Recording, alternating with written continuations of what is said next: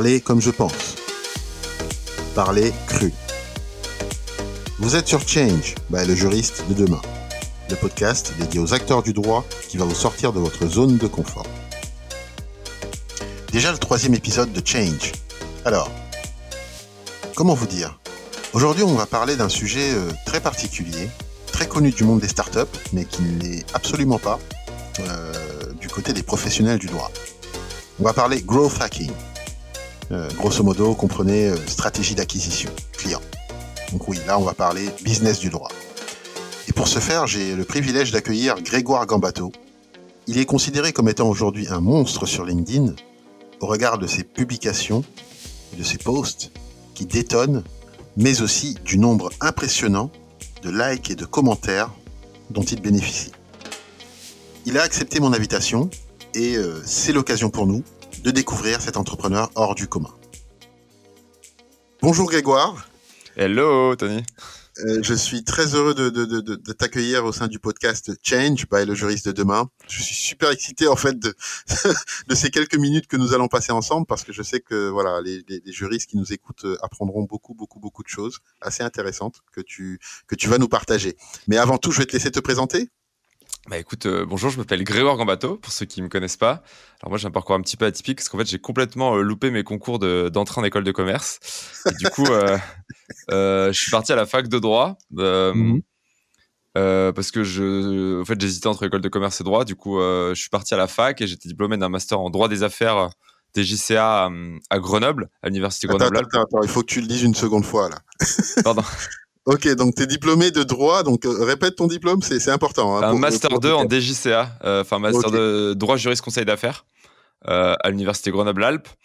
Euh, j'ai jamais exercé parce qu'en fait j'avais essayé de monter une boîte. Moi j'étais un étudiant entrepreneur, donc j'avais essayé de monter une boîte pendant master 1 et une autre pendant master 2 avec un succès très relatif, enfin voire inexistant. Et ensuite, euh, j'ai fait mon stage de fin d'études dans un espace de coworking où en fait j'ai lancé des formations dédiées au growth hacking. Donc on expliquera okay. ce que c'est, c'est l'acquisition en ligne, donc rien à voir. Mon directeur de master a été euh, très sympa avec moi.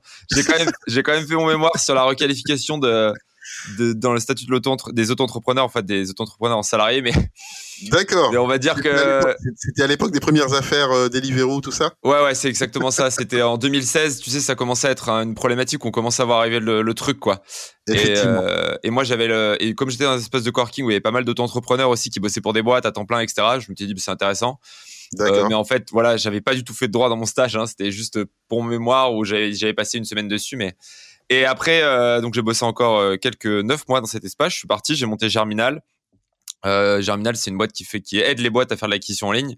Donc, soit via de la prestation de service, c'est ce qu'on faisait au début, soit mmh. maintenant avec un outil, euh, un logiciel. En fait, tu t'abonnes et ça te permet de, même si t'es un débutant de, en quelques semaines, quelques mois, en fonction du temps que tu peux y consacrer, d'arriver au top niveau. Avec des formations en ligne, euh, des, enfin bon, il y a des outils pour vous aider. On vous fait un parcours personnalisé. Vous avez des formations en ligne, vous avez des, une communauté, vous avez des, ouais, bref, exact, on s'en fiche. D'accord. Et euh, on en parlera, ça s'appelle l'antichambre. Et du coup, euh, première année, on a fait 1,2 million d'euros de chiffre d'affaires en service. Deuxième année, mmh. on a lancé l'antichambre, on a fait 2,1 millions. Et cette année, si tout se passe bien, on devrait faire 3 millions et demi. Et voilà. Et du coup, je me retrouve CEO de cette boîte d'une trentaine de personnes. Et avec euh, mon, euh, mon, parcours exemplaire euh, de, de, juriste, de, juriste en droit des affaires. Donc voilà, on va dire que mes études m'ont servi. Hein, ça m'a servi pour beaucoup de choses, pour la logique. Et je sais que mon avocat est toujours surpris quand il discute avec moi. Parce que du coup, il me parle comme si j'y connaissais rien. bah oui. et maintenant, il a, il a, il a capté, il a vite capté. Hein, c'est, son prénom, Pierre Fischer. Bah oui, c'est drôle. Non, mais c'est drôle parce que c'est vrai que mine de rien, c'est c'est impressionnant. Bon, déjà félicitations pour le succès de ta boîte parce que franchement, euh, tu passes de millions en millions d'année en année. C'est vraiment c'est vraiment magnifique. Ça veut dire que la croissance elle est là et que et que le produit surtout ben il, il est là, il plaît, il a rencontré son public. Euh, mais juste, franchement, je pense que pour pour ceux qui nous écoutent, c'est quand même assez impressionnant parce que mine de rien, euh, être diplômé en droit euh, et, et, du coup, bah, finalement, se retrouver à faire de la growth. Euh, J'aimerais juste que tu expliques qu'est-ce qu'il y a, quel est le changement que tu as opéré dans, ta, dans, dans ton état d'esprit? Qu'est-ce qui s'est passé en fait? Bah En fait, juste, euh, je tiens à préciser que mon cofondateur a une double ma une maîtrise en droit allemand. Donc voilà, on est deux sur trois okay. cofondateurs, on est deux juristes, hein, juste. Voilà, ça, voilà, c'est très très chelou. Hein. Euh, du coup, voilà. Et l'autre, c'est les gens. Ouais, on n'avait pas le profil. Hein. Et, euh, et en fait, je pense qu'on a, on a avec Benjamin, du coup, mon cofondateur et Paco, l'autre cofondateur, mais qui n'est pas diplômé en droit, le, le, pauvre. Euh, en fait, en gros, moi, j'ai pas fait de l'agro. Je me suis pas dit, je vais faire de l'acquisition en ligne. Je voulais juste monter une boîte. D'accord. Et euh, ça me démangeait depuis hyper longtemps. Euh, moi, tu, tu vois, pas d'idée précise en fait. Non, j'avais pas. Je voulais monter une boîte. Tu sais, j'avais pas d'idée quoi. Tu sais, il y a des gens, ils ont une idée et ils se disent, ils sont un peu entrepreneurs malgré eux, tu vois. Moi, j'étais le mec. Il me faut une putain d'idée quoi.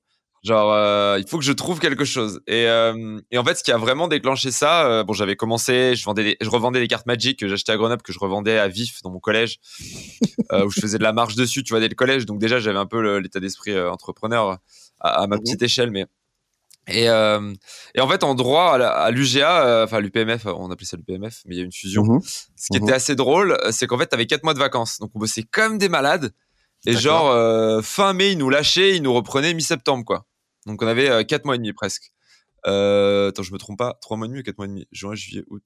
bref, on s'en fiche. oui, on avait entre 3 mois et demi et 4 mois, ça dépendait. Et en M2, on avait encore plus, on avait presque 4 mois et demi. Par contre, après, on se faisait démolir pendant l'année. Et du coup, quand t'as 4 mois de vacances devant toi, Ouais. T'es en mode et t'es entrepreneur, genre tu te lances quoi. Genre tu te dis, euh, faut que je fasse un truc là. J'ai quatre mois, je peux faire un truc. Et euh, et c'est à commencer pendant master 1 en fait au début. Moi je voulais pas faire du gros, je voulais monter une boîte, donc j'ai trouvé des cofondateurs. Euh, on a fait ma première boîte, les Proc euh, une application mobile. Et en fait mhm. juste bah il fallait trouver des clients, donc euh, j'essaie de trouver des stratégies quoi. Pareil pour la deuxième boîte. Et en fait un jour un mec m'a dit, putain mais t'es un gros hacker toi. Je dis un gros quoi? Genre alors au début j'ai compris gros hacker. Puis j'ai je disais, euh, je suis pas gros. Euh, vous voyez Obélix euh, voilà, exactement. Je suis pas gros. Et il m'a dit, Growth Hacker, regarde, tape sur le net. Et j'ai tapé Growth Hacking. Donc, littéralement, raccourci vers la croissance, bidouillage de croissance.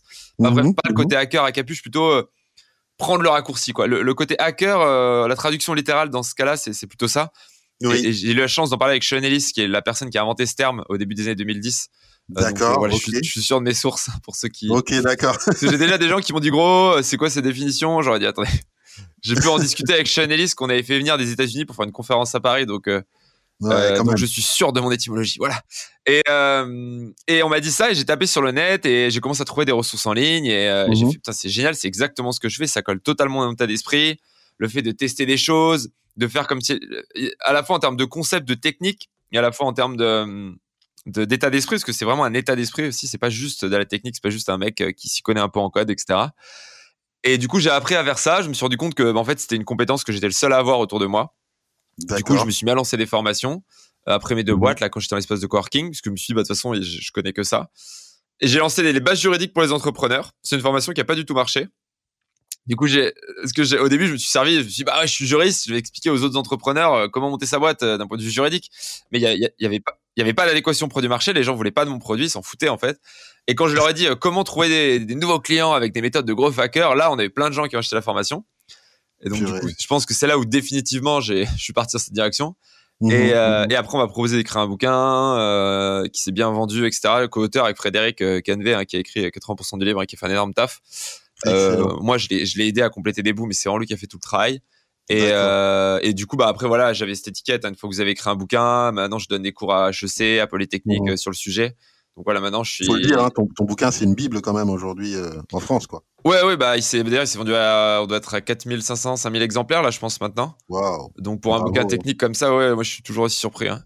Euh, j'ai j'ai une capacité à m'émerveiller de ce genre de choses qui, qui n'a pas de limite. Il hein, faut le savoir. Ben, non, mais c'est franchement c'est génial. Je trouve que c'est c'est juste la preuve effectivement que que finalement bah, ta méthodologie euh, bah, fonctionne quoi. C'est-à-dire qu'effectivement les gens ils, ils, arrivent à onboarder tes idées et euh, en lisant ton livre. Donc c'est génial. Oui c'est ça et c'est très alors le livre c'est vraiment c'est vraiment très pratico-pratique.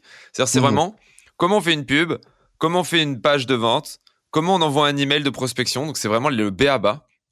Euh, et typiquement ce qu'on fait dans l'antichambre en formation ligne c'est le on part du B à bas, mais on va en, niveau, en, niveau, on va très très haut. Alors que là, mhm. on s'arrête au niveau bas. Mais en, gros, quand on est un débutant, euh, franchement, dans le bouquin, il doit coûter 25, il coûte 25 euros maintenant. Première version à 19.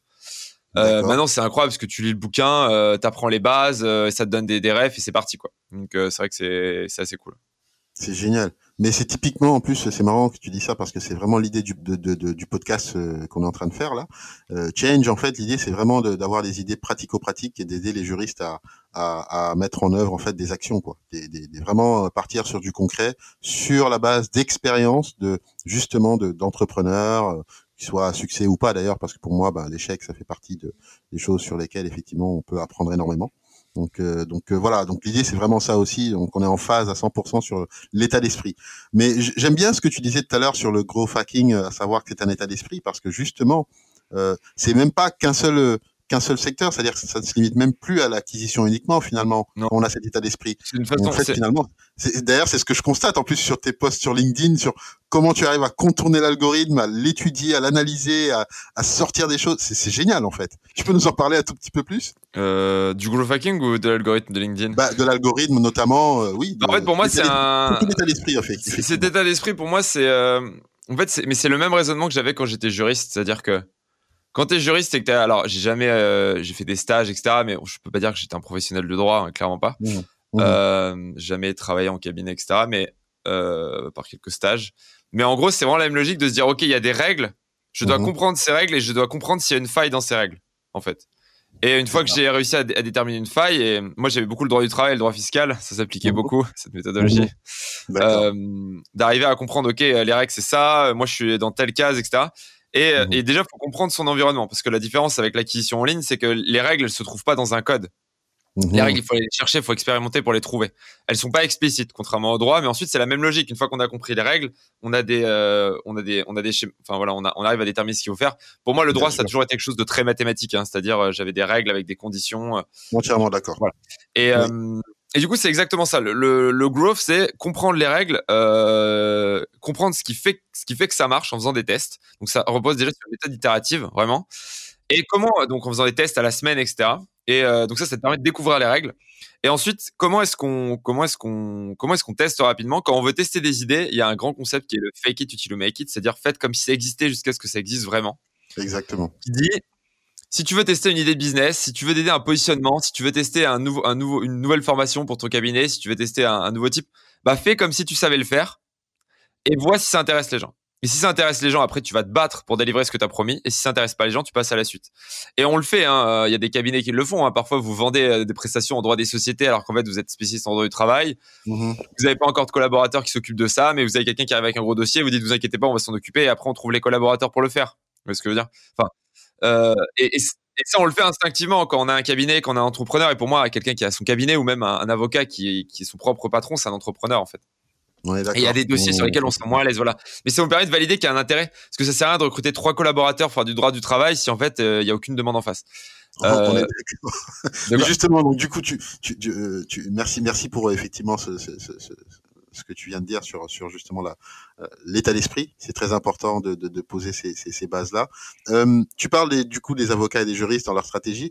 Euh, qu'est-ce que tu penses? Quel est ton regard, toi, en tant que consommateur du droit au final, parce que tu es, client, quoi Qu'est-ce que tu penses des professionnels du droit aujourd'hui? Au regard de la transformation digitale et, et, tu sais du changement de paradigme, tout ça. je, je, pense que je prends pas un gros risque en disant qu'ils sont la masse. Hein. Euh, En fait, mais je pense que c'est pas c'est pas notre faute. Parce que moi quand j'étais euh, moi quand j'étais à, à, la fac mmh en 2016 j'ai terminé. C'était un moment mais j'avais qu'un seul prof qui faisait cours avec un micro et des slides. Je veux dire la plupart des profs euh, des professeurs euh, très très bons hein, lisaient leurs cours et euh, enfin, je veux dire, on en était à un stade où, même d'un point de vue pédagogique, ils lisaient, leur, ils lisaient leurs notes, ils nous conseillaient leurs livres et ils prenaient même pas la peine de faire des slides. Quand, quand vous, vous avez fait vos études dans un environnement où, en 2016, avoir des slides, c'est vu comme un prof innovant, mmh c'est qu'on a un souci. Ça euh, fait peur. Ouais, ça fait peur. Et, ouais, parce que 2016 déjà, c'est comme si c'était hier. Mais moi, j'ai fait mes études il y a encore bien longtemps et j'avais déjà ça à l'époque. Donc, euh, ça fait peur. Voilà. Et en fait, je pense que le, droit, c'est un, milieu où il faut être. Euh, faut beaucoup réfléchir, faut être bien posé, faut être sûr de ce qu'on fait. Parce que quand on se mmh. trompe, euh, c'est un peu comme médecin, ça peut avoir des conséquences qui sont dramatiques. Euh, un contrat mal euh, avec des clauses, euh, avec des clauses mal foutues. Euh, moi, je l'ai vu hein, sur sur du, enfin, sur du business. Hein. Mmh mmh c'est, c'est, on peut se retrouver dans une situation très compliquée, très très compliquée. Et moi, je sais que mon, on est, une, on est une boîte où tout est hyper carré d'un point de vue juridique en termes de contrat et tout. Ça étonne toujours les gens avec lesquels on bosse, mais c'est juste que moi, je suis au courant des risques. Je sais ce que je ne sais pas en droit et je sais ce qui peut me tomber sur la gueule. Et du coup, on a une profession qui, je dis on, mais je, suis plus juriste, mais mmh je, bon, bon, je me tous mes camarades de promo, enfin, je me considère toujours comme un juriste, même si je, je veux dire, jamais vraiment existé. Bien sûr, de toute façon, t'es je... diplômé, t'es un jeu à ta formation. Oui, j'ai été diplômé, j'ai fini, hein, j'ai même fini avec mention bien, mon master. Hein. incroyable. vie. voilà, 14 de moyenne, incroyable. Putain, Grégoire, t'as réussi. Euh, personne, personne n'y croyait, même pas moi. Et du coup, euh, à la fin, je me dis, si je suis pas diplômé, ce serait quand même la honte. Et du coup, euh, et tout ça pour dire que du coup, on a une profession où il faut, il faut, il faut être prudent, il mmh. faut bien mesurer ce qu'on fait, où on a des, on a des, des profs qui, moi, la première fois que j'ai vu des profs qui venaient du milieu professionnel, c'était seulement en master 2. Euh, et j'aurais bien aimé les voir avant. Euh, j'en avais en master 1, mais ils, enfin, ils étaient vraiment pas très bons. Euh, j'en avais, enfin, j'avais un prof par an ou deux profs par an, et les vrais bons profs, les vrais intervenants, etc. Par exemple, Jean-Luc Bédina, qui est, qui est au barreau de Grenoble. Je me souviens, il est venu nous faire un cours, c'était incroyable, et ça nous a ouvert les yeux sur le contractuel. Il nous a mis un contrat sur la table. Il nous a dit analysez ce qui va faire que la personne qui signe ce contrat va se faire fumer, quoi. Alors, il l'a pas dit comme ça, c'était beaucoup Très dit. Non, non, mais. et là, je me suis dit, mais c'est ça le droit, en fait. Et après, il nous a fait négocier ce contrat. C'est-à-dire, il a dit, maintenant, vous négociez. On a fait un exercice de négociation. Et là, je me suis dit, en fait, le droit, c'est génial. C'est c'est intellectuellement stimulant, c'est de la négo, etc. Mais ça, je l'avais pas compris avant. Et, et le problème, c'est que j'ai plein de mes camarades qui l'ont pas compris non plus. Et du coup, on arrive dans un système où on pense que parce que juridiquement, on est les meilleurs, on va gagner. Mmh. Et en fait, pas mmh. forcément. C'est pas le, toujours le meilleur juriste qui gagne à la fin. Mm. Et, et, alors qu'en école de commerce, les gens on les gonfle et on leur dit que c'est l'élite de la nation, etc. Euh, moi en droit, j'ai rarement vu des juristes euh, très sur deux sortir de là. Mm-hmm. Euh, mm-hmm. Et du coup, voilà, on, on, on nous dit pas qu'être innovant ça fera la différence. On nous dit pas qu'être dans le digital c'est la différence. On nous dit pas qu'on est l'avenir de la profession. On nous dit pas, il y a plein de choses qu'on nous dit pas alors qu'on on, le raconte aux élèves en école de commerce ou dans certaines écoles d'ingé. Euh, et je pense que voilà, dès l'éducation, on n'est on n'est pas formé à aller de l'avant et du coup, bah ça crée ça crée un énorme biais quoi. Euh, mmh ce qui fait qu'on est des et, et je, je, suis désolé mais moi c'est comme les médecins. Pour moi les juristes mmh ma copine est médecin c'est pour ça que on fait 7 ans qu'on est ensemble c'est plus que ma copine mais euh, elle est médecin et en fait c'est exactement la même chose. Ouais. on on dit pas à un avocat que c'est un entrepreneur. Oui je veux dire un avocat se sent pas entrepreneur. Un quelqu'un qui gère un cabinet se dit pas je suis CEO et je pense qu'on a une sorte d'auto et du coup on, on se met on, on, pense que tout tout ce qu'on entend sur l'entrepreneuriat ça s'applique pas à nous. Euh, et ça nous empêche d'aller de l'avant. Voilà c'est ma théorie c'est tellement vrai en fait parce que c'est, c'est... Bah, en fait tu as tout dit. Hein. Euh, franchement, moi je, je, le constate depuis maintenant euh, quelques années et c'est vrai que c'est malheureux, mais en termes de formation en tout cas, euh, il n'y a pas cette voilà c'est, c'est, ce, ce, truc de dire vraiment aux étudiants très tôt en amont, leur dire voilà, vous êtes, si vous demain vous voulez monter votre cabinet d'avocat, vous serez avant tout un entrepreneur. Quoi. ouais, et puis vous êtes l'élite. Je veux dire, les juristes c'est des gens brillants et, et moi, désolé, on me le disait pas quoi. Euh, je parle pas de moi, j'étais peut-être pas le mec le plus brillant de la promo, mais j'avais des mhm. camarades avec moi qui étaient, qui étaient des légendes. Et je veux dire, euh, et on, enfin, et on nous disait déjà, euh, papa, mon directeur de master en dernière année, d'ailleurs, qui maintenant est à Assas, qui s'occupe de droit que je tiens à, Monsieur Vernier, que je tiens à, saluer, qui a été incroyable. Enfin, mon, je veux dire, un directeur de master qui comprend aussi bien les enjeux business, qui comprend bien le fait de s'être intégré dans le monde du travail, qui mhm. m'a aidé à aller de l'avant, qui m'a encouragé à être entrepreneur. Je veux dire, c'est des peut-être qu'il écoutera jamais ce podcast, mais mais euh, il, a, ah bah. il, a, changé ma vie quoi. Si, là, là, tu es en train de, là, là c'est l'écosystème du droit là. D'accord, donc, euh, peut-être qu'il m'écoutera. Bah, si Monsieur Vernier, euh, voilà, si vous connaissez Monsieur Vernier qui normalement est à Assas maintenant s'occupe du master de droit de notariat, si je me suis pas trompé la dernière fois qu'on a discuté, j'ai cru comprendre qu'il faisait ça, parce qu'il est parti de Grenoble. C'était vraiment, il était exceptionnel quoi. Et et des, et des professionnels comme ça, il vous donne envie d'entreprendre, il vous donne envie d'aller plus loin, il vous donne envie et ça fait toute la différence. Et on, et on a besoin de professionnels comme ça qui ont envie de bouger et qui, et qui dès, euh, dès, dès le master nous, nous envoient vers d'autres. En fait, il m'a donné la confiance quoi. Et si j'avais monté un cabinet, euh, j'aurais sans doute utilisé les méthodes que j'employais, alors que certains de mes profs que j'avais eus étaient pas dans cette dynamique. Effectivement. Effectivement. Non, c'est très juste. Hein. C'est tout l'enjeu, en fait, au final, aujourd'hui, euh, de la formation euh, euh, je dirais pour les professionnels du droit. Hein. Moi, le juriste de demain, c'est vraiment l'idée. On s'est dit qu'on s'est rendu compte qu'effectivement, il fallait vraiment euh, euh, aller dès la fac, dès la L3. En fait, l'idée euh, des formations hein. que nous proposons, les, formations que nous proposons sur la plateforme, elles s'adressent aux étudiants déjà dès en L3, quoi, parce qu'on part du principe que ben, en fait, on peut, à partir de ce moment-là, commencer à acquérir des compétences annexes au droit pur Euh, franchement, les totalement. Euh, l'école de commerce, je, je, donne des cours d'école de commerce, on nous mhm. ils leur apprennent du vide. Hein. Je veux dire, enfin du vide d'un point de vue. nous, on a, eux, ils ont 30% de, de de, de pratique, finance, etc. et 70% de soft skills, d'inspiration, de machin, de trucs. Enfin, j'exagère peut-être parce que j'ai jamais fait d'école de commerce. Nous, on a 5% ou 3% de ces compétences qui pourront nous aider hors de, du côté juridique, quoi. Et encore, je, c'était gentil en disant 5%. Bah, je parle de l'anglais, quoi. voilà. J'ai que ça en tête, mais ouais, c'est vrai que le cours, de, le Jean-Luc euh, Medina sur la négo, mais, euh, mais c'est en fait des cours comme ça, ça devrait être 20 ou 30% de notre cursus, quoi. Exactement. Euh, c'est, voilà. c'est pour ça, je pense qu'on arrive dans cette situation où on dit la profession juridique sont des gens qui avancent moins vite. Je pense que mhm. c'est, dans, c'est une culture. Et c'est une culture qu'il faut changer. Et changer une culture de toute une profession, ça prend du temps, ça prend des années. Et mm. c'est avec des acteurs euh, comme toi que les choses changent euh, petit à petit. Exactement. Euh, on, va, on, va, on va parler de la growth maintenant. Donc, euh, l'idée, c'est vraiment de la que tu vulgarises vraiment cette notion-là et que tu, voilà, tu l'expliques dans quelle mesure aujourd'hui, euh, déjà, les professionnels du droit sont en mesure de pouvoir comprendre cette notion et, et éventuellement l'intégrer. On va, on va y aller au fur et à mesure. Mais qu'est-ce que la growth aujourd'hui? Bah, La growth, ce que je dis, c'est comment faire de l'acquisition de nouveaux clients euh, avec des moyens euh, non conventionnels en termes de, de, technique? Donc, c'est mhm. par exemple comment est-ce que je vais récupérer des adresses email professionnelles euh, pour ensuite les démarcher? Gros sujet RGPD, ça. Gros sujet RGPD, mais il faut savoir que la RGPD, sur, si vous tapez CNIL, démarchage commercial par email, vous voyez, que la CNIL a expliqué que le, je sais pas si on dit là ou le RGPD, je sais jamais. Mhm. Bref. c'est le règlement. La réglementation ou les règlements, je crois qu'on dit le règlement. Bref, euh, mon prof de droit européen me tuerait sûrement, mais euh, le règlement euh, sur la protection des données, en fait, ils expliquent que le RGPD n'a rien changé. Mmh en termes de démarche, en fait, c'est les règles d'avant qui s'appliquent. Donc, mmh il y a peut-être un souci, mais en tout cas, ça vient pas du RGPD. Voilà, je tiens à le préciser. Ou alors la CNIL nous ment sur son site. Non, non, c'est très important que tu le dises parce que j'ai exactement la même compréhension que toi. Euh, et crois-moi, j'ai bossé le sujet aussi. mais, euh, mais effectivement, oui, à ce niveau-là, euh, on a toujours la possibilité de démarcher et d'aller chercher justement. C'est ça, quand c'est des procès, que ça a rapport avec l'activité, que les gens peuvent se désinscrire, etc. Donc il y, a plein de règles. Mais... C'est bien qu'on le répète en plus, c'est bien qu'on le dise dans le cadre du podcast parce que ça permettra aussi aux professionnels du droit de savoir que si on peut toujours faire avoir ces démarches-là. On peut. Voilà, et après il faut le faire de façon efficace et euh, c'est rien de prendre 50 000 adresses de pro et envoyer une veille newsletter toute pourrie. Il hein. faut vraiment le faire avec de la méthode, envoyer des emails 20 par 20, 30 par 30, de façon très qualitative avec ça. Donc il y a quand même beaucoup de choses à faire. Mmh euh, pour moi, il y a, y a ça.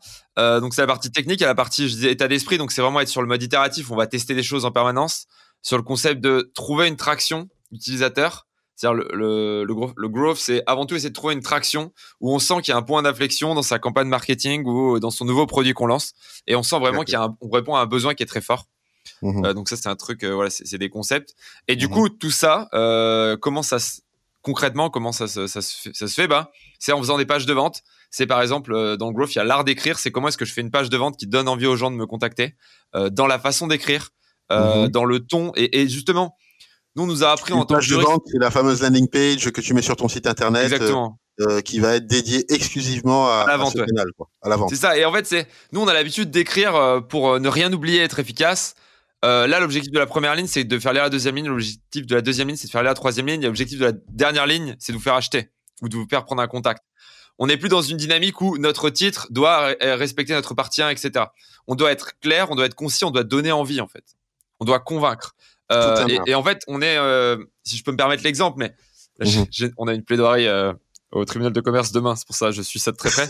mais c'est pareil, dans la, on doit convaincre un juge avec des arguments.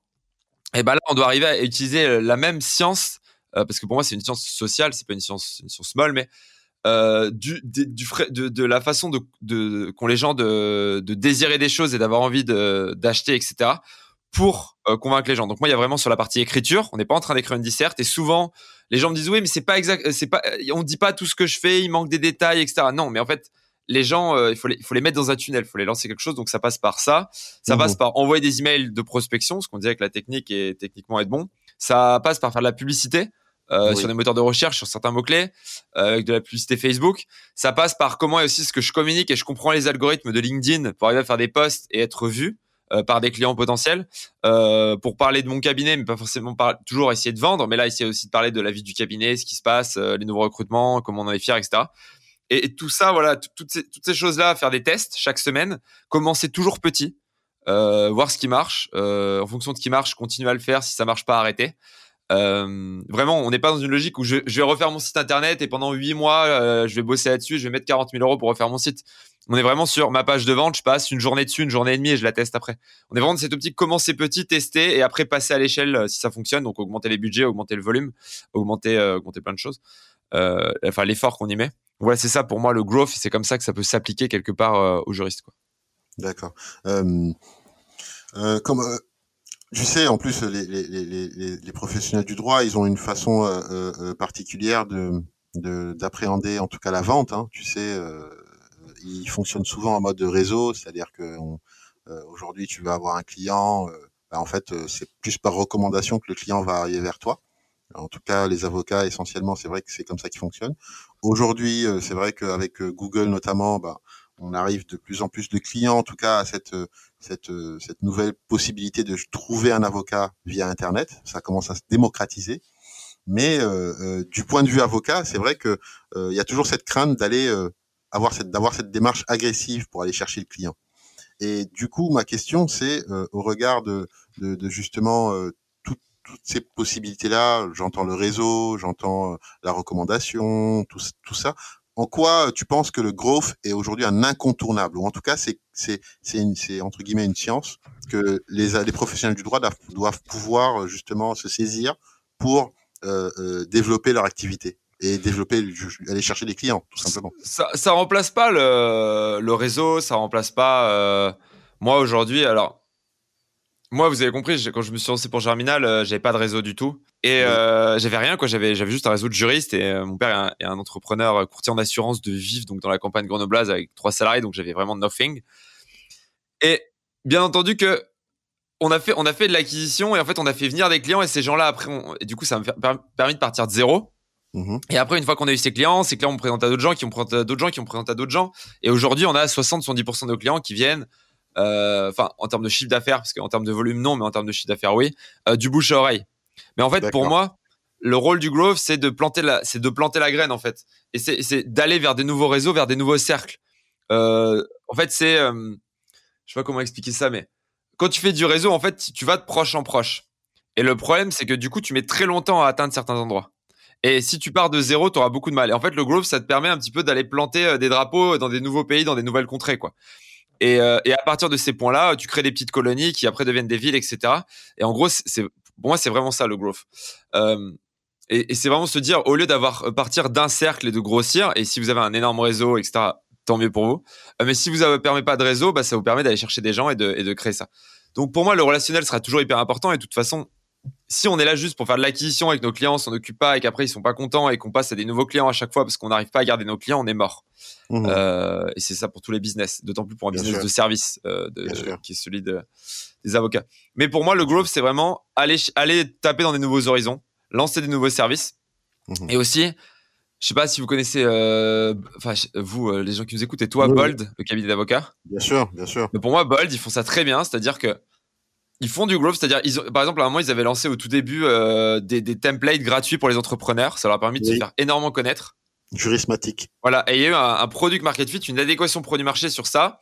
Ça leur a mhm. permis de se faire connaître. Euh, alors après, ils ont sûrement eu plein de déchets, mais ça leur a permis de, de percer, d'être reconnus là-dedans. Quand tu vas sur leur site, c'est ils, ils, écrivent pour vendre. Ils ont, ils ont bouleversé les codes. Moi, en tant qu'entrepreneur, ils ont ça, ça me parle ce qu'ils disent. Euh, et je me Très important ce que tu dis, ça te, ça te parle ce qu'ils disent en fait. Voilà, exactement. Et même sans être juriste, ça me parle, ça me parle à mon âme d'entrepreneur, quoi. Bien sûr. Et, et, ça, et ça, je trouve que c'est très bien joué de leur part. Et, et voilà, c'est des gens qui, qui, ont, qui ont fait de la publicité. Quand vous tapez Bol sur Google, euh, bah, vous voyez leur, leur annonce. Euh, vous arrivez sur une page qui est très bien copyrightée, qui, a, qui est optimisée pour la conversion, qui est pas là juste pour parler d'eux, qui est vraiment fait là pour moi me convaincre qu'il faut que je travaille avec eux. Ils ont testé avec Jurismatic euh, une offre complètement innovante qui a rencontré son marché, qui a permis d'être hyper connu à un moment parmi toutes les boîtes qui se lançaient. Euh, ils ont euh, ils ont fait un abonnement au mois euh, qui qui est un nouveau un test de business model et qui aussi leur a permis d'aller rencontrer leur nouveau marché. Et ils ont montré qu'en utilisant ces méthodes de growth et en étant des bons professionnels, ils ont réussi à, grossir sans doute beaucoup plus vite que certains cabinets de la place euh, en utilisant ces méthodes de growth. Et je sais pas ce qu'ils ont fait en termes de prospection, en termes de publicité, etc. Mais en tout cas, de ce que j'ai vu de l'extérieur, je sais on a, on en, on en collab aussi sur un, sur un sujet, mais euh, euh, par exemple sur un blog qu'on va lancer sur le télétravail, euh, et ben nous on est arrivé sur une partie et eux ils étaient en face de moi sur l'autre partie, sur la partie contenu. Et du coup, bah, ils ont même cette stratégie de contenu de dire on va faire des articles sur certaines problématiques, on va voir ce que ça donne et si ça marche, on va continuer. Si ça marche pas, on arrête. Et ils sont vraiment dans ce test en permanence. Et ils apportent de la valeur aux gens. Ils font pas juste, euh, ils envoient pas, ils font du contenu d'excellente qualité avec une plume. Et, et pour moi, ça, c'est du growth appliqué, appliqué aux avocats. Un petit break pour rappeler que ce podcast est sponsorisé par le Juriste de demain, une plateforme qui propose des cours en ligne et parcours certifiants permettant d'acquérir des compétences business, technologiques et soft skills dans l'industrie du droit. N'attendez pas, la création de compte est totalement gratuite. Rendez-vous sur le juriste de demain.com. Excellent. Excellent, c'est vrai. Je, j'ai rien à redire parce qu'effectivement, c'est vrai. Moi, je, suis ce cabinet depuis le début. Mais euh, euh, j'aimerais qu'on passe à un truc beaucoup plus concret. Euh, tu sais, en plus, dans, ce podcast, l'idée, c'est vraiment, comme je te disais, de, mettre en place, en tout cas, de, communiquer sur des idées pratiques que, que, que les auditeurs pourront mettre en œuvre tout de suite. Donc, voici le cas. Je suis avocat aujourd'hui. Je crée mon cabinet. Comment je peux mettre en place des actions de growth concrètement? Première chose. surtout si j'ai pas les moyens de me payer la formation anti-chambre. Première chose, euh, définir sa cible très précisément. Euh, chaque boîte qui se lance, si elle fait tout, euh, t'es mort.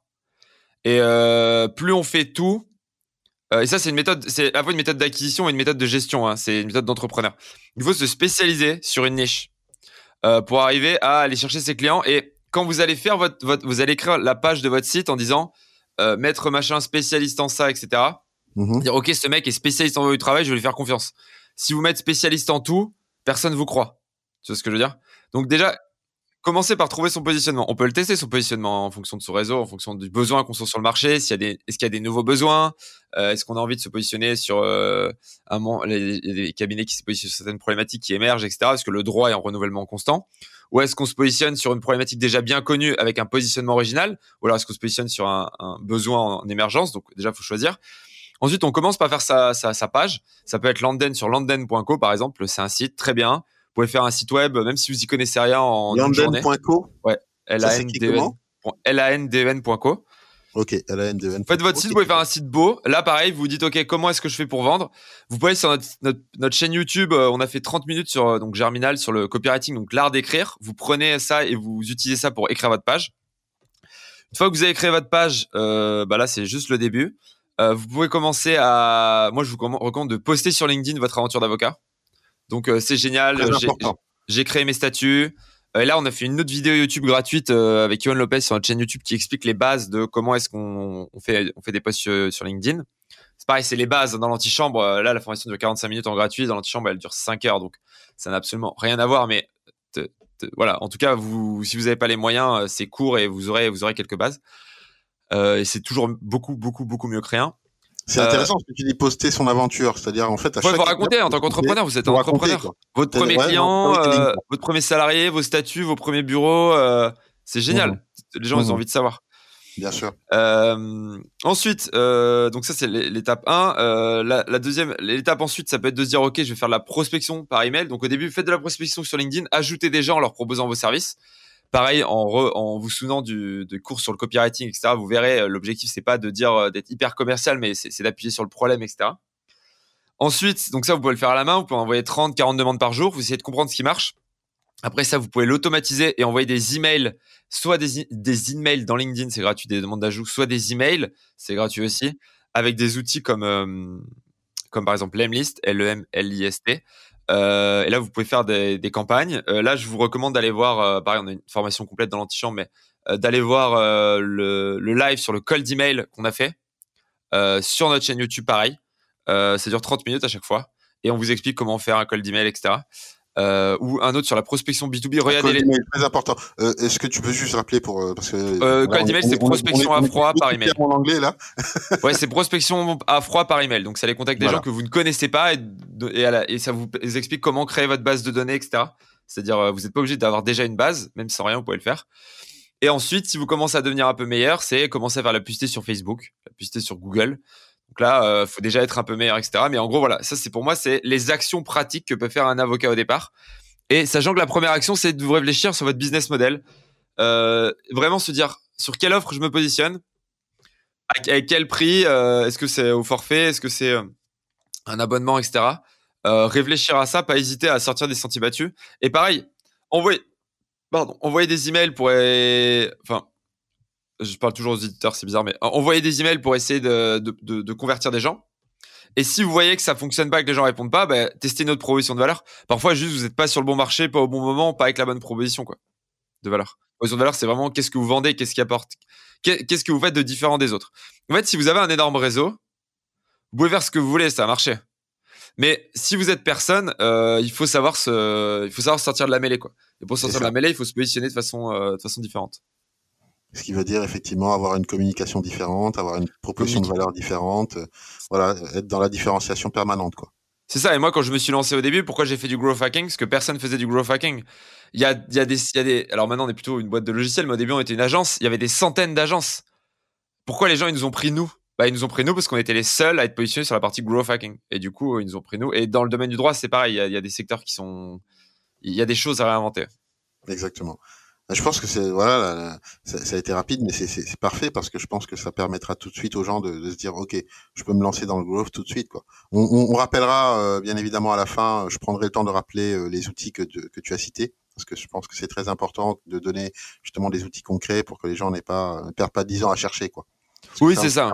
Tu sais, en plus, euh, euh, les professionnels du droit, on a aussi ce problème, c'est-à-dire que la détection des outils efficaces, on, voilà, on a du mal, quoi. Il faut aller les chercher. Tu vois, tu as parlé de l'Emlist. Euh, moi, j'ai connu l'Emlist il y a quoi? Il y a, il y a quatre mois, mais euh, je connaissais pas, tu vois. Donc, j'étais plutôt en mode Mailchimp et tout ça. Et c'est vrai que là, quand j'ai découvert l'Emlist, je me suis dit, waouh, quoi. Le truc, rien à voir, en fait, tu vois. Oui, ça change la vie, ouais. Bah oui, bah mais, mais ça, c'est vrai que nous, enfin, les professionnels du droit, ils, ils ne connaissent pas, en fait. Et du coup, c'est vrai que c'est important de pouvoir communiquer sur euh, sur ces nombreux outils qui existent et, et, et qui changent la vie concrètement. Euh, euh, du coup, euh, oui, autre question, notamment en lien avec la growth, justement. pourquoi tu les conseillerais justement aux, aux, professionnels du droit d'intégrer la growth dans leur pratique? Je me dis en termes de temps, parce que c'est vrai. Est-ce que ça prend beaucoup de temps d'intégrer ces, ces, ces pratiques-là Quel type d'organisation tu pourrais proposer euh, pour que justement on puisse s'y retrouver, euh, pour que les professionnels puissent s'y retrouver? C'est vrai que l'activité d'avocat, par exemple, par nature, bah, en fait, euh, on travaille toute la journée sur le dossier des clients, quoi, tu vois? Donc à quel moment, comment on peut s'organiser pour justement bah, appliquer tout cela, mettre en place ces actions de growth là, voilà. Qu'est-ce que tu, en termes d'organisation, qu'est-ce que tu pourrais proposer? En termes de growth, en fait déjà, il faut dégager du temps pour avoir des nouveaux clients. Euh, mais en fait, le problème de base, c'est que si vous vendez, euh, si tu vends ta journée, t'as perdu en fait. Euh, et ça, c'est vrai pour tous les business. Parce que si tu vends ta journée, tu vas faire du growth, tu vas avoir des nouveaux clients et tu vas vendre tes journées. Du coup, tu seras débordé. Et du coup, quand tu seras débordé, tu n'auras plus le temps de faire du growth. Du coup, à un moment, tu n'auras plus de clients et du coup, tu auras le temps de faire du growth. Enfin, c'est un et puis cercle vicieux. C'est un cercle vicieux. Mmh. L'objectif, et même si on est juriste, si on est avocat, c'est de se dire, alors dans une entreprise on peut pas, mais si on est si on est entrepreneur, donc si on est avocat, on a son cabinet, c'est comment est-ce que je peux, c'est on dit euh, faire une fois, vendre deux fois. Comment est-ce que en tant qu'avocat, je peux faire quelque chose une fois et le vendre deux fois, le vendre trois fois, le vendre quatre fois, le vendre cinq fois? Euh, et ça passe par les modèles, hein, c'est la force des grands cabinets. Hein. Ils ont des modèles et ils te facturent 12 euh, heures un truc euh, qu'ils ont repris une heure. Mais il faut vraiment, faut être obsédé par ça pour moi. Et le jour où tu arrives à faire un truc une fois, à le vendre trois fois, cinq fois, huit fois, là tu commences à avoir le temps de faire du growth. Imaginons, tu fais un modèle euh, hyper pertinent pour un type de société de création. Par exemple, tu fais un modèle pour les startups, euh, pour les startups dans la fintech. en gros, un modèle de statut, etc. je sais pas, désolé, je, connais pas les, enjeux juridiques. je sais qu'il y a des enjeux juridiques, mais je sais pas si ça se mhm. templatise. Mais Mhm. Et c'est pareil, on va, tu diras toujours, oui, mais je peux pas faire un template, je peux pas faire un modèle. Demande, de, dis pas, arrête de, de, dépenser de l'énergie à te demander pourquoi tu peux pas le faire et c'est plutôt d'utiliser ton énergie pour dire pourquoi je peux le faire. Mhm. Euh, ça, c'est spécialiste des juristes. ça, c'est important. Attends, attends, c'est important ce que tu dis parce que c'est faut, faut quand même que ça veut dire qu'il faut qu'ils acceptent de shifter dans leur tête, quoi. Il faut qu'ils se disent, ok, je vais prendre les choses à l'inverse. Exactement, et ça fait un peu mal. J'entends souvent ce, cet argument. Euh, oui, mais en fait, euh, pour moi, euh, toute problématique, toute question, bah, en fait, elle est nouvelle, quoi. Alors qu'en fait, en réalité, non. Tout dépend de l'effort qu'on met à, à, à, à, voilà. ce moi, j'ai fait deux ans à faire des conférences en me disant ouais, une formation, je pourrais jamais faire une formation en ligne. Et, et après 200 confs, je me suis rendu compte qu'en fait, je répétais toujours la même chose. Et on a fait une conférence en ligne, un truc en ligne, et les gens trouvaient ça incroyable. bah, ça fait partie de l'antichambre à la formation LinkedIn quand t'es avocat, tu peux te dire, ok, soit je suis prisonnier de vendre ma journée, soit euh, j'essaie de vendre plusieurs fois. Et le jour où tu fais un truc, tu le vends 3, 4, 5, 10 fois, là, le growth, ça a tout son sens. Parce que si tu fais un statut pour les fintech, que tu vends 600 euros, alors que normalement tu le vendrais, ou 800, alors que normalement tu le vendrais, je sais pas, 2000 tu l'as fait, après tu fais du growth et tu le vends une fois, deux fois, trois fois, quatre fois, cinq fois, et que dans ta journée, tu arrives à en vendre cinq parce que tu as ta page de vente, parce que tu as tes emails qui tournent, et ben là, d'un coup, tu m'as gagné 4000 euros par jour avec un truc que tu as fait. Et là, tu commences, et là, d'un coup, tu as du temps. Et là, d'un coup, tu sors de ce cercle vicieux qui est je travaille une journée, je facture une journée. Et bien sûr, tu, on, est on fait du service, donc on facturera toujours euh, la personnalisation, etc. Mais on facturera toujours du coaching, de l'accompagnement, euh, du, euh, de l'expertise. mais je pense que tous les juristes, tous les avocats devraient être, euh, devraient être obsédés par ça. Et, euh, et moi, je l'ai vu hein, en, cours. Personne n'était obsédé par ça. Moi, par exemple, quand je, faisais, je révisais mes, mes, mes partiels, je faisais des pronostics sur, euh, sur les endroits du cours où le partiel allait tomber. Et du coup, ça, bah, en fait, t'as qu'à voir le prof s'il est passionné ou pas par ce qu'il raconte. T'as déjà vu un prof faire, un, faire un partiel sur un truc qui l'intéresse pas? Non, c'est vrai. Non, je mmh, t'assure. Parce que quand tu corriges tes copies, c'est d'un chiant. Du coup, je mettais des croix dans les endroits où il avait l'air passionné, à fonction où il avait posé des questions, là où, où je sentais qu'il mettait des détails et compagnie. Toutes les parties où tu voyais qu'il allait vite, qu'il avait pas le temps, que ça le saoulait, j'enlevais. Je regardais aussi les trucs des années précédentes et des fois, j'arrivais à enlever jusqu'à 50 ou 60% du cours que je révisais pas. Et ce que j'étais obsédé par le fait d'aller plus vite? Euh, j'ai envie, j'ai envie de dire le, pour toi, le, hacking, c'est voilà, c'est naturel. Non, c'est, dans les veines. Ouais, c'est, c'est... Mais ça, c'est pas parce que c'est dans les veines qu'on peut pas l'apprendre. Hein. il y a d'autres choses que je dois apprendre. Il y a d'autres choses. Que... Ouais, oui, effectivement. Il y a d'autres choses que j'ai dû apprendre, hein, l'organisation par exemple. euh, truc que je suis pas très fort à la base. Et euh... et c'est pareil quand tu bosses, tu... et t'as plein de raisons de dire non, faut tout réviser, on sait jamais. Tu sais, il y a toujours des mecs qui me disent on sait jamais, ils révisaient tout, même l'intro, machin, que ce soit une étude de cas ou ils révisaient tout. Je veux dire, quand tu fais une dissertation, euh, quand tu fais une étude de cas, tu sais que ça sert à rien de lire la partie euh, sur l'histoire euh, de la règle. Enfin, tu la lis une fois pour ta culture générale, mais tu vas pas l'apprendre par cœur. Par contre, quand tu as une dissertation, là, je peux t'assurer que l'intro, faut bien la lire de ton cours. Ça va te permettre de contextualiser tes éléments, etc. Bref, passons. Et ce que je veux dire, c'est voilà, il faut être obsédé par ça. Et, et au lieu de se dire non, j'ai pas le temps, on sait jamais, etc., faut se dire ok, comment est-ce que je peux, voilà, faire une fois, vendre deux fois et réfléchir en permanence. Et, euh, et c'est là pour moi où se trouve la clé. Et c'est là où le growth peut permettre aux avocats de passer au stade du dessus. Parce qu'une fois qu'on on a vendu, on vend plusieurs fois un truc qu'on a fait une fois, on a du temps de faire du growth. Et là, on commence à augmenter sa renta. Et on augmente sa renta pas en, en augmentant son prêt la journée, mais en vendant à plus de gens quelque chose qui apporte beaucoup de valeur. Très important. Là, tu soulèves toute la logique du taux horaire que voilà, j'ai passé beaucoup de temps à écrire sur ce sujet, euh, justement. À, le horaire, ça détruit tout. Hein. des idées sur justement comment euh, comment s'en départir parce que c'est vrai que ça, ça, finalement le taux horaire ça comment dire ça ça, ça, immobilise quoi c'est à dire qu'on est vraiment dans ah mais moi je vendais mes journées au départ hein. d'accord euh, Germinal au départ c'est une boîte qui vend des jours hein. maintenant on vend des mais ça ça a changé ma vie et je fais des trucs avec euh... je fais des trucs aujourd'hui avec beaucoup plus de créativité et beaucoup plus d'impact depuis que j'ai arrêté de vendre mes journées eh oui eh oui complètement non, je, je, ne peux que te rejoindre euh, et j'espère qu'effectivement les, nos auditeurs, en tout cas pour ceux qui sont vraiment intéressés sur ce sujet, euh, prendront de la graine de ce que tu dis. euh, dernière question parce qu'on arrive au bout du podcast quand même, même si on aurait énormément de choses encore à se dire. Euh, au regard de, de, de, voilà de ton entourage, parce que j'imagine que tu connais beaucoup d'entrepreneurs et, et, ils ont tous aussi un rapport avec le droit. Euh, Comment tu vois justement euh, la prestation d'avocat dans 10 ans? Est-ce en termes d'évolution, en termes de ce qui te plairait toi, comment tu la verrais dans 10 ans? Moi déjà, euh, je supporte pas de payer euh, un template. dans le sens, enfin si, j'accepte de payer un template, mais je veux savoir que c'est un template et il me dit ok, je te le mets à dispo, ça te coûte 200 euros et 50 euros par utilisation, tu. Moi, je suis totalement ok avec ça mais qu'on ne vende pas un truc personnalisé qui soit un template. Et je pense que aujourd'hui, euh, sur les... je supporte pas les avocats qui te vendent un truc personnalisé, ce qui est pas le cas de notre avocat, je tiens à le préciser. Euh, je salue un hein, Pierre Selfischer, euh, qui nous accompagne depuis trois ans et dont je suis extrêmement content. Mais euh, justement, lui, il nous dit vos contrats de travail, voilà, vous avez quatre, problématiques. Je vous propose ce template, ce template, ce template, ce template. Je vous explique comment le personnaliser et je paye pour ce template et pour le pour y avoir accès. Et ensuite, une fois qu'on a personnalisé nous, il relie. Et en gros, c'est là où j'apporte énormément de valeur, c'est que lui, il, centre mon problème, il cadre mon problème, donc ça lui prend une heure et demie, deux heures, me propose des choses qu'il a déjà fait, qu'il me vend, Et après, il vérifie pour m'assurer que j'ai la sécurité juridique. Et il fait pareil pour les contrats, etc. Mmh et du coup, c'est génial parce que ça me coûte moins cher. Euh, je paye pas pour un truc qui sert à rien. Enfin, je, je veux dire, mon problème, il y a des milliers d'entrepreneurs qui l'ont eu, donc il y a aucune raison qu'on me fasse un truc sur mesure. Et par contre, il est là pour faire du sur mesure. Par exemple, le fake it until you make it, dont je parlais, le mmh fait de, eh ben, il a étudié, il a, il m'a fait une note complète sur euh, quels sont les dangers, euh, qu'est-ce qui est autorisé, qu'est-ce qui est interdit dans cette méthode. D'accord. Et ça, pour le coup, je sais que ça c'est de la R&D. Ça, j'ai beaucoup apprécié. Et je le donne. D'ailleurs, c'est une note que je donne beaucoup à mes clients.